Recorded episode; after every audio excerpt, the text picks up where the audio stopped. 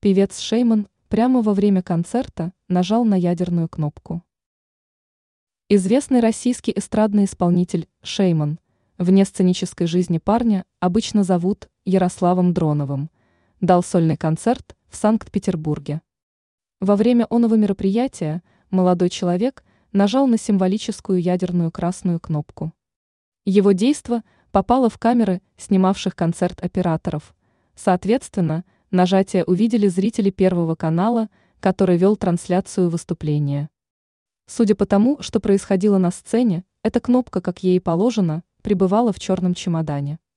Когда прозвучали с уст Шейман слова «Я русский», певец нажал на кнопку, и сразу за этим сцену украсили огненные фейерверки.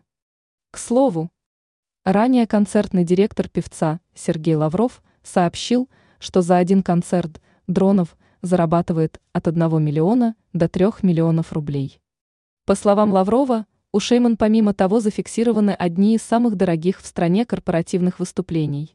От 50 тысяч до 100 тысяч евро платят за один корпоратив.